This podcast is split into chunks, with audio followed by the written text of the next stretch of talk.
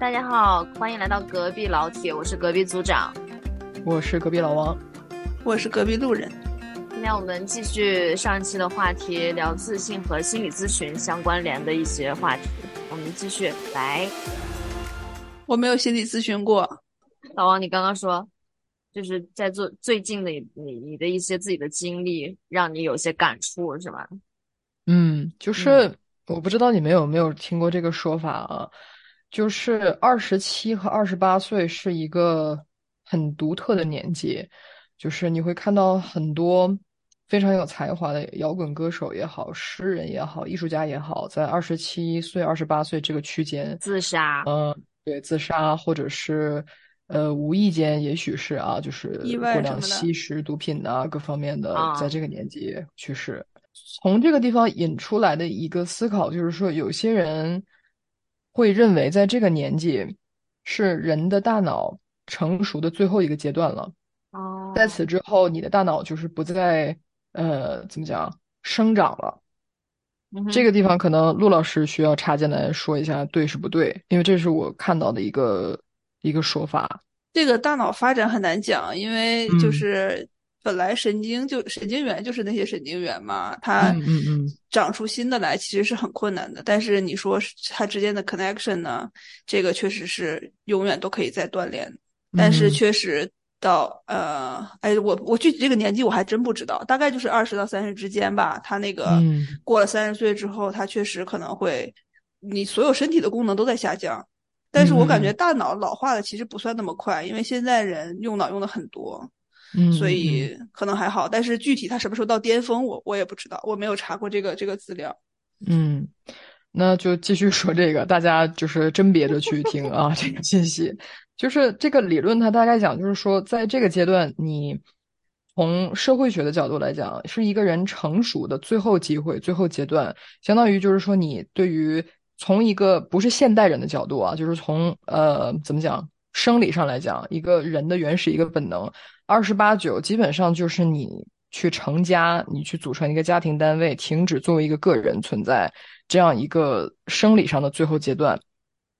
然后，呃，在这个阶段，很多就是以激情、热情还有你的创意为生活重心的人，在这个节点会做一个选择，尤其是在这方面非常极端的人会做出一个选择，要不然你去。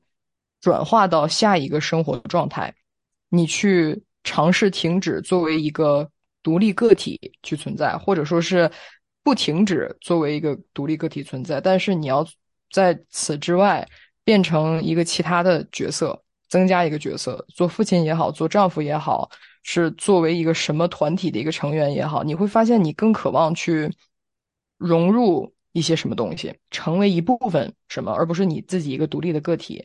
还有一些人在这个阶段无法承受这种转变，所以选择在这儿结束。这只是一种观点啊，但我觉得对我来讲，呃，有一点感触，因为就是我最近刚刚呃二十九嘛，进入这个阶段，我是觉得过去这一两年确实对我的生活状态没有什么太大变化，但是。对事情的体悟的角度会有变化，呃，跟以前确实是有很大的变化。我很难把它去归咎在一个生活环境啊、接触到的人这方面的影响，因为都没有什么太大的变化。呃，我会意识到自己有很多心理上的问题，以前会表现为愤怒，表现为不满，对自己的自我厌恶各方面。但最近就意识到，呃，是一些长期以来遗留的心理问题，然后才会想到去说，呃，寻求心理方面的帮助。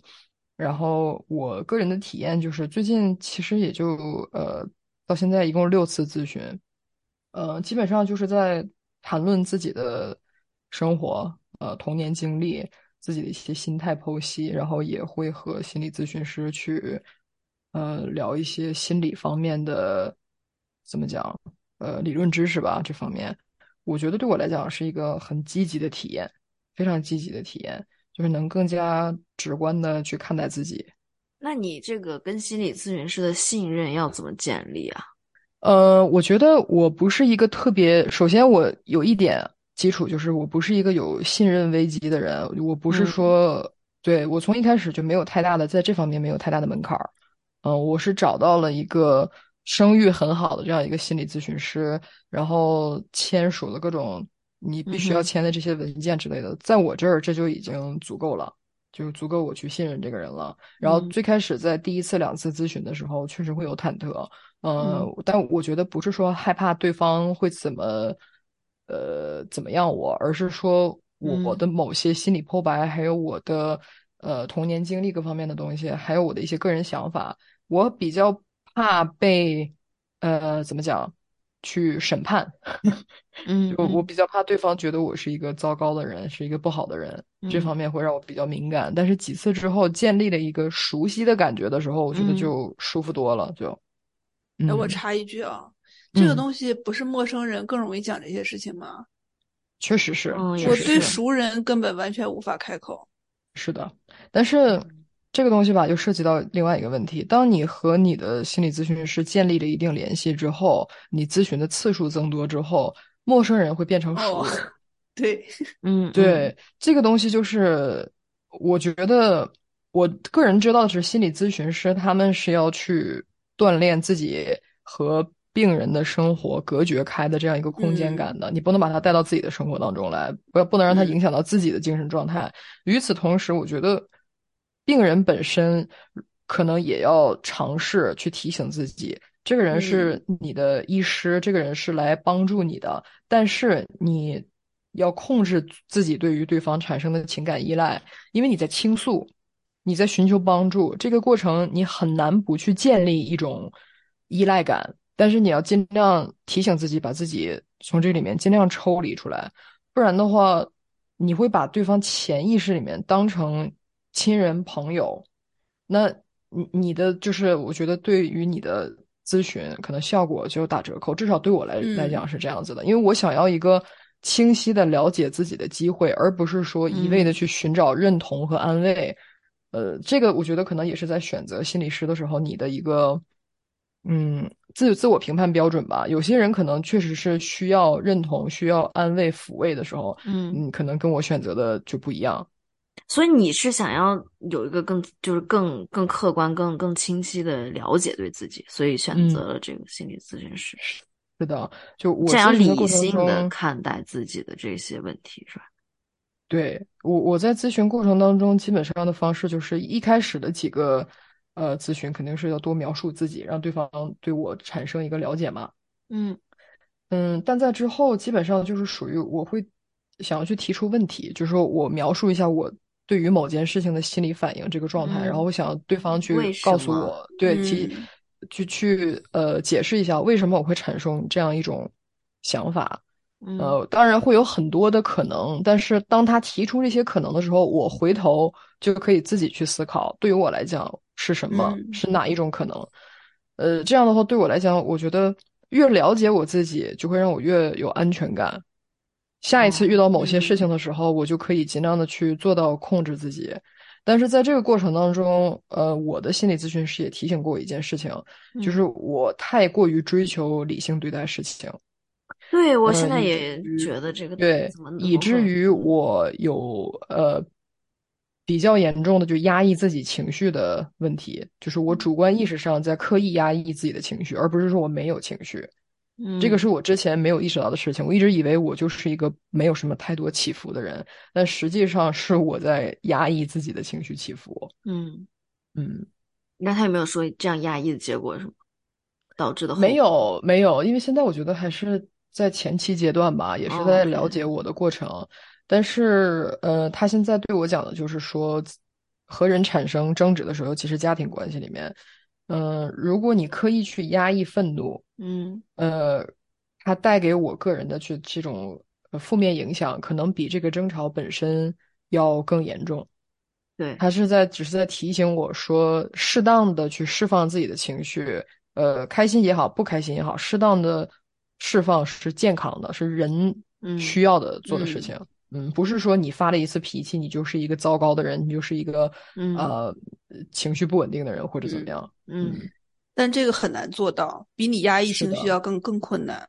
是的，这个陆老师说的很对。我现在因为我觉得我已经形成了一个行为的回路，对我来讲，压抑情绪是比较容易做到的。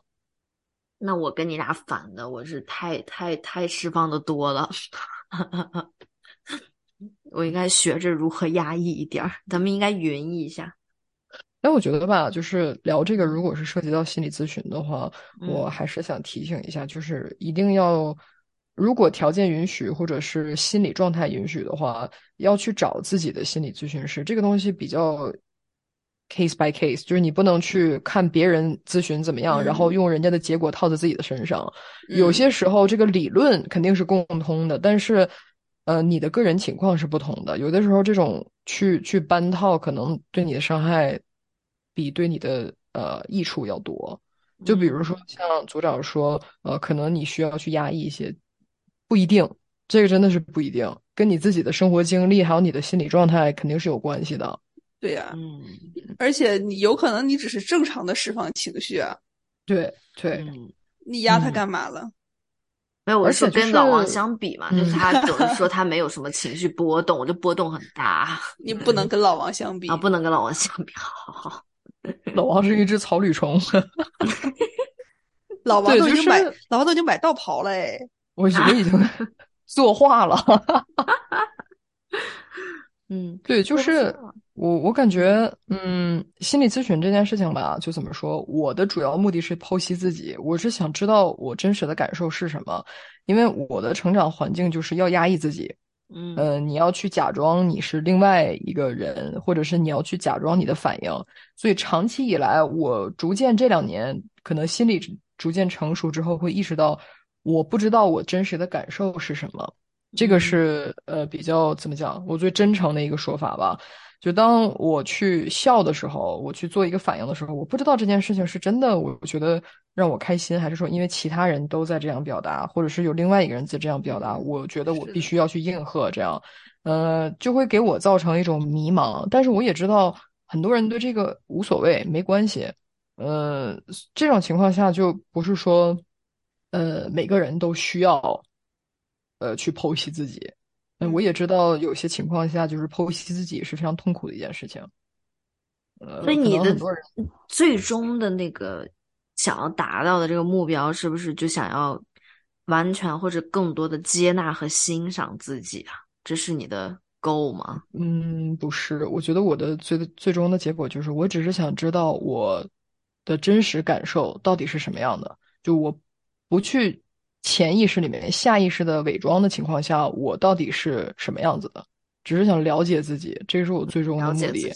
嗯，对，这是一个科学家的思维。嗯嗯，我只是想知道是怎么回事。我想知道我是 谁。对对，就是我觉得可能最终的结果也许会，呃。也许会不是那么一个好的结果，也许就是说，我一直以为我是一个比较善良的人，我很在乎别人的感受，但是可能剖析到最后，最后，也许啊，只是说也许一种假设，这可能只是我想把一个善良的形象建立起来，所以，我用照顾别人的感受作为一种工具去达成我要做善良、做好人的这样一个目的。其实这个就是对我来讲是一个比较难以接受的结果，但是。是有可能的，所以我就尽量劝说自己。既然我想要了解自己，那最后无论是怎么样的结果，你要去接受。还有就是，我其实讨好人格比较比较严重，呃，我会下意识去讨好别人。在这种情况下，也是自我伪装的一个一个体现。我是想知道怎么样才能让我自己真正的快乐，因为我觉得情绪这个东西，它是一个双刃的东西。嗯，你你的高兴、你的快乐很极致的时候，也许你的愤怒、你的伤心也会很极致。像我的话，我没有什么太多脾气，就是证明我在压抑我的怒气的同时，其实也压抑了我的快乐。嗯嗯，对，所以说想要去发现到底什么东西让我能快乐，到底就是为别人做到什么程度，不至于牺牲我自己的心理健康，不至于牺牲我的感受。想要找到这样一个平衡，也是。嗯，你有没有发现这个情绪压抑久了，你可能就是其他的，就所有的情绪都会变得麻木，很很对，很淡漠，很淡漠。就是不管你有多天大的喜事，你也没觉得那么开心。对，但是你有很大忧伤的时候，你可能也没那么难过。有的时候我就不知道这个是就是是真实的，还是说。但是你自己不觉得呀？所以你知道这是一个很多人追求的境界吗？悲喜不过三秒，这是大家追求的境界。但是你们两个想摆脱，我真的是不是这个事情你就很奇怪，你知道吗？比如说我在很我在很小的时候，我中学的时候，我妈就说我是一个喜怒不形于色的人，我没觉得这 是一句夸奖，因为当我姥姥去世的时候，她又埋怨我说你为什么都不哭？嗯，就是你知道这个事情就很矛盾啊，对吧？你平时的时候，你就觉得你你你就应该，就是有大家风范，你就应该。但真的是情绪外露，不代表它不存在呀。每个人表现的形态不一样的呀。是的，但是我们这样的人的问题就在于，我们自己也不知道到底情绪还在不在。对，是的，你时间久了，你就不是外露不外露的问题。你现在我就不觉得自己会会在压抑情绪，你可能就觉得啊，就是这样的。对，你就没有刻意在做这个事情了，已经。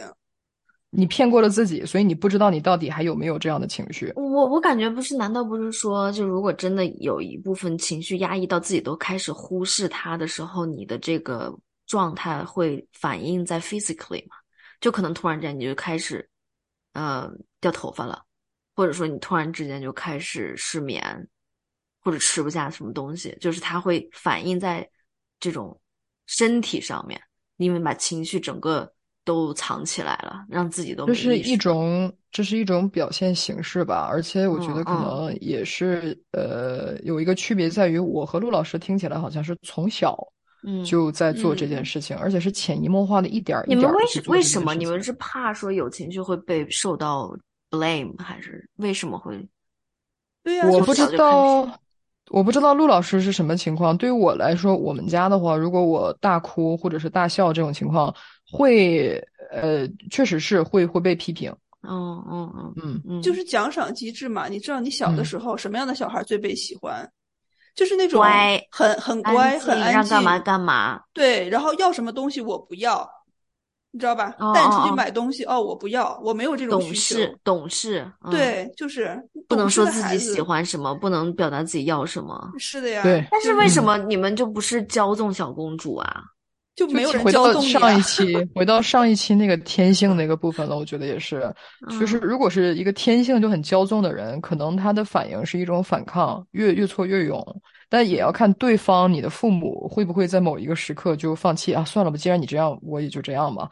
呃，我和陆老师可能听起来就比较像，本身接收机制就是属于啊，既然不行，那就算了，那我改变吧。嗯，对，而且我感觉小的时候就是。呃，父母都在上班嘛，然后也都是交给就是长辈带，嗯，然后见到父母的时候，其实也没有时间那么久，就感觉没有被骄纵过，就是没有不会啊，难道不是被长辈带大的小孩更骄纵吗？不是老一辈儿是更惯着吗？那个时候的老一辈儿也没有更惯着，就不管嘛，那只是你们啦，好吧。我分享一下我的成长经历啊，就听起来就是因为我是我姥姥带大的，嗯，然后我姥姥确实会对我格外好，嗯，不至于到骄纵的程度，因为她还是有各种要求，对我有有要求的行为要求，但是呃，能够满足的都会满足。但是与此同时，当我从我妈那儿或者从其他人那儿接收到这个信息，就是你要懂事，如果你不懂事，你。养育你的人就会非常的辛苦，对我来讲就是我姥姥会非常辛苦，很难做人。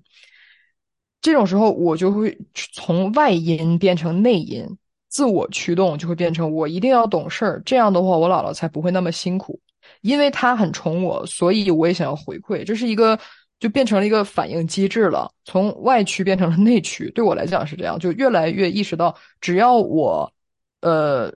没有什么太大的反应，对任何事情都不不怎么去有有有激烈的情绪的话，可能对于我姥姥来说，管孩子更容易。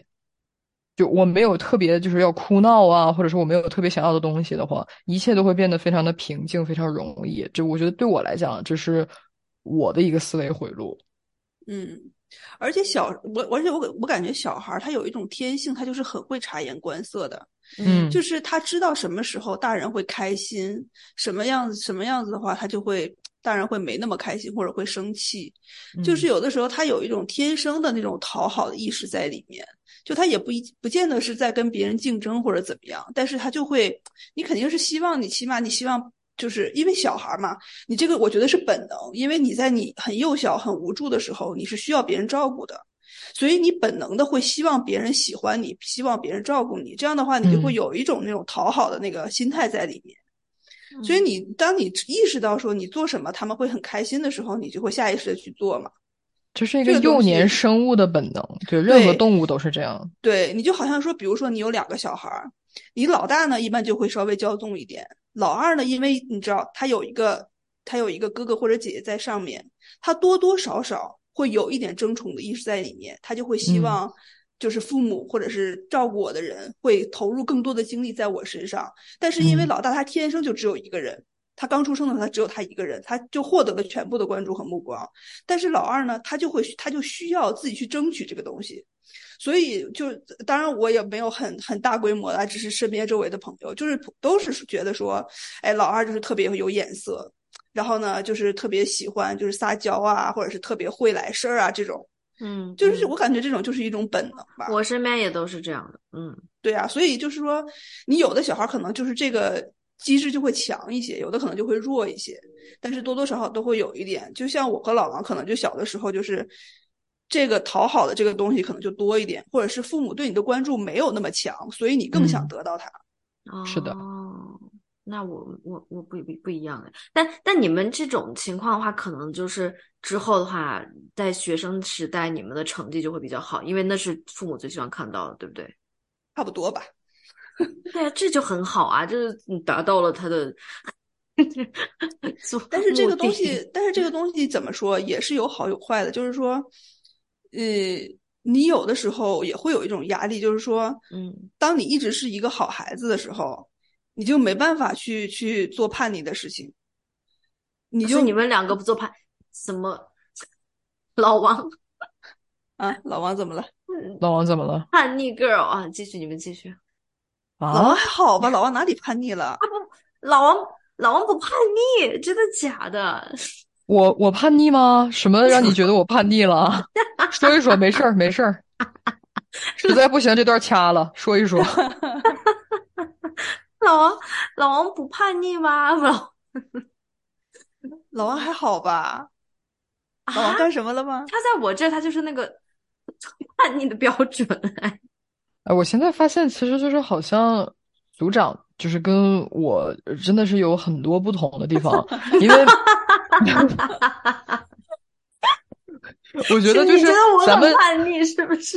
没有没有，就我觉得我确实觉得你挺叛逆的，但是同时就觉得，同时就是觉得，嗯，就咱们两个经常跨频道，就是聊天儿，你知你知道吗？尤其是谈到就是这种呃，就是心理状态和童年经历的时候，我觉得咱们两个可能就是属于一个呃。交错开的这种人格，完全无效交流是吧完美避开对方的频道。我不知道你们在说什么？对对对对对，你在说什么？你在说什么？在大放厥词。没有。来，我们继续，我们继续。不过我确实挺好奇的，可以私下聊一下，你为什么觉得我叛逆？没有，我就叛逆的人呢，在我这儿，我就觉得就是那种非常追寻自我嘛。你是一个很追求自我的人，不是吗？嗯，确实是，就是，嗯。但是他长大以后，哎呀，哎呀，他那时候，你觉得他 青？你觉得他青春期的时候那么追寻自我吗？我觉得还好吧。青春期的时候，天天出去跟人家打群架，他。不是，那你所有的小孩都在打群架，你就你哪有打群架？你别闹了，你打群架，因为我 周围没有人打群架呀，就是一个环境问题。他哪有他他也不是所有人都打群架吧？他只是他是圈子，好不好？他们班一定也有个也有一个像像你一样像我一样的人啊。他们班不是所有人都在打群架，是这样子。我觉得吧，其实我发现一个有意思的事情，就跳一下这个话题先说，就是我觉得有意思的一件事情，就是说，我觉得组长是一个。呃，有比较强烈的什么是正常的的一个概念，就是什么是一个常态。就是当我尤其我意识到，就是当我和陆老师去描述我们就是比如说上学时候的事情啊，然后这些经历过的一些小时候的事情的时候，组长会因为每个人的经历都不一样。说实话，就算我跟陆老师也是有差别的。但是，就是当组长接收到这些信息的时候，我感觉到他有一些时候是一种超乎我呃预期的一个程度的惊讶，然后他会 去在这个惊讶过后去说：“难道不是大家都不不不不怎么样吗？”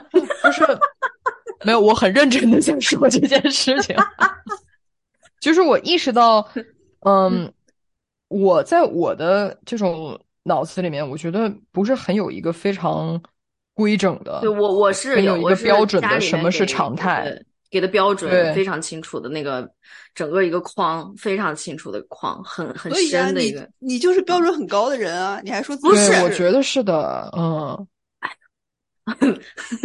但是打打打群架这个事儿，我觉得对那个是是的。你说的对，这是一个圈子。头这个事情，你觉得不叛逆吗？如果对吧？这个真的，这是一个，这是一个圈子的问题。对，可能是有点叛逆，但我觉得就是比较有趣的一点，就是说，嗯嗯嗯，对于我来讲，可能别人跟我讲说小时候怎怎样怎样，我会觉得跟我非常不一样。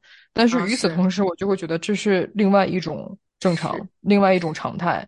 然后我我我我就会觉得，当一个人像你一样会提出，难道不是大家都是这样子的吗？难道不是说啊，这个不正常，这不可能吧？这不是怎么样？我觉得。我有一点点羡慕的感觉在里面，就是当你有一个常态化的概念的时候，你会很容易去分辨出来什么是不可以的，什么是不正常的。然后在你的行为规划里面呢，你就会嵌套在自己的身上。确实是可能有些时候会让你觉得你生活在一个怎么讲框里面或者怎么样有拘束，但是也会少一些迷茫。我觉得，但对我来讲，就是会经常性的去要质疑，去想。这是正常吗？这样可不可以？这样做属不属于出格？嗯，这个格在哪里？就就对我来讲，会经常会有这样一种困惑。嗯，我的格就但是组长也很困惑呀，我也很困惑什么？你没，所以你不是说我也很很叛逆吗？我也是想要就是出格。出格就出嘛，你们怎么回事？哎，清醒一点的你，哎，对，最近就是对，就渐渐意识到，像陆老师说的，其实出格也没什么，又能怎么样呢？对吧？就是就无所谓。所以你就你们觉得我很叛逆吗？我没有吧，就还好。你刚刚当时。刚刚开玩笑了嘛？就 我觉得你不叛逆，真的，我觉得你是挺在格子你忘了你忘了老老刘对我的评价吗？就是典典型的那种。对，哎，我觉得是这样。我觉得是你青春期的时候有点叛逆，现在不叛逆了。我青春期也没有哎，青春期好像也还好。但是我觉得老王是那个时候不叛逆，现在会有点叛逆。嗯，是的，我是属于青春期延迟了，我自己也有这样的感觉。啊，是吗？对，现在会隔。我觉得你的时候一直不懂，就是有点。愣，就是没还还不明白自己在干嘛呢。现在对那个时候确实是比较愣，然后还有一点就是说那个时候一直在，我觉得心理在逐渐觉醒的一个过程吧。那时候一直很痛苦，青春期时候非常痛苦，因为我知道这不是我想要的，我在做的是我非常讨厌做的事情，但我不知道我要做什么，我不知道我想要什么，所以就是一直在非常迷茫，很痛苦。但是现在是逐渐意识到了自己想要什么。就没有那么痛苦了，就是做自己想要做的事情。我觉得我现在痛苦来自于我还是不知道自己要想要什么啊，因为我还在框里，我在做框，他们认为框里应该有的东西，但我自己想要什么就嗯不重要。你说的这个让我有画面感了，感觉你坐在一个箩筐里面，箩筐在框里。那你想出框还是不想出呢？我觉得，就如果你你一定要在这个长长长方形的框框里面待着的话，你就是不能出啊！你就是要做框里面该有的一切，然后就履行你的职责。那你现在就是在做呀？但我职责履行的也挺好啊。但我内心就我个人的那一块儿，可能就是这个博客，就是跟你们 可以聊聊天。但是在在框在别人看来，就是在我给我制定框的这些人看来，我就是在做，就在浪费时间。你知道吧？哦，对，他觉得你做这个事情一点意义都没有，就是看你看你的人太多了。不是，就是家里人对你的，对他们觉得所有事情都应该有一个作用，有个有个目的，啊，做这个事情也完全看不到任何的收益，你干嘛要做呢？就会干嘛浪费这个时间，不去做点别的呢？就会得到这种质疑。嗯嗯，那但是这个是，但是这件事情，就比如做这个博客，就是完全就是出于我个人想要去做。我自己喜欢，想要跟你们聊，想要把一件事情仔仔细细的去把它聊清楚。对于我个人而言，我觉得是最大的，是一个非常大的收获，很有意义。但是对于我我生活的这个框框里面的我的家人呢来看，就是觉得你就是闲的无聊，你就是浪费时间，就这种，他们是完全不能理解的。嗯嗯，我能理解这种，就因为身边也有很多这样的声音。但是怎么讲？我觉得。我至少我能看到的啊，从就是说咱们在做这个播客的过程当中，我觉得，呃，虽然咱们没什么听众啊，但是我觉得咱们三个的收获都是我能看到每个人，呃，在聊天的过程中的思考的路线。嗯嗯，对，我觉得这是一个很好的事情，因为平常生活当中，尤其是我觉得你很忙碌，就是我觉得能够静下来去线性思考的这种。机会很少，但起码在做播客的这一个小时、两个小时的时间里面，你是脑子一直在思考这一件事情。我觉得这个东西就是一个很好的，对你自己来讲是很好的事情。对，而而且对，就跟跟跟伴侣还是跟家人都也很难做到坐下来好好的去聊一件事情啊。你这个不太一样，这个是我基本上每天都在。你们每天你们可以，我们没办法哎，就是很难。就是我，反正就是跟伴侣的沟通，就是真的很难跟他就是这样细细的去讲事情，讲两句就没什么话了那样的。对，我是说的东西不会不一样，嗯，就讨论的东西，讨论事情是吧？你们讨论事情，嗯，对，就是讨讨论不起来，因为而且跟男生跟和跟女生说的东西也会不一样，不一样，不一样，对对。就就是前一阵子就聊到一件事情，就是我们聊到我们两个怎么认识的嘛，就是聊到豆瓣了。然后因为我是认识一个豆友，然后这个豆友介绍了我老公给我，不是，然后我就跟他说我是其实你跟你老公也是豆瓣认识的？不是，我老公不用豆瓣，是我认识的这个豆友，然后这个豆友介绍我老公给我认识的，他们两个是同事，也算间接的，就是间接的，对，哇，网恋，间接网恋，没有，他根本不在不在网上，他说我算是从通过。豆友认识的，哎哎，然后这个豆友就是当时我就跟他聊起来，就是说当时我们豆瓣怎样怎样，几个人呐，然后有一些人办了读书会，如何如何，然后呢，嗯，他就讲了一句话，说感觉你们。也没也没读什么书啊，就是那种 完全不能理解，你知道吧？就是因为我们当时有另外一个圈子的人，确实在办读书会，办有一些 speaker 来讲，我还有带他去听，刚好也是讲心理咨询和冥想这一块的。然后我就当时就我就很喜欢那个 topic，我就真的带他们去听，我带了我老公和我婆婆去听，他们两个听完之后就说：“哇，你从哪里认识这么多神经病啊？”他说：“他们都有病吧？”他们两个就这种态度，你知道吗？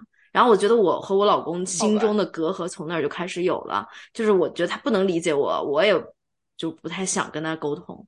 后来我就开始慢慢的跟他减少交流。他就是第一他不会说话，其次嗯，就对，其实他就是不会说话，他也不这不是真的觉得就是哎呀你这个什么什么不好啊怎么地的，他不理解，他其实想知道，也想也想沟通，也想也想了解到底是干嘛。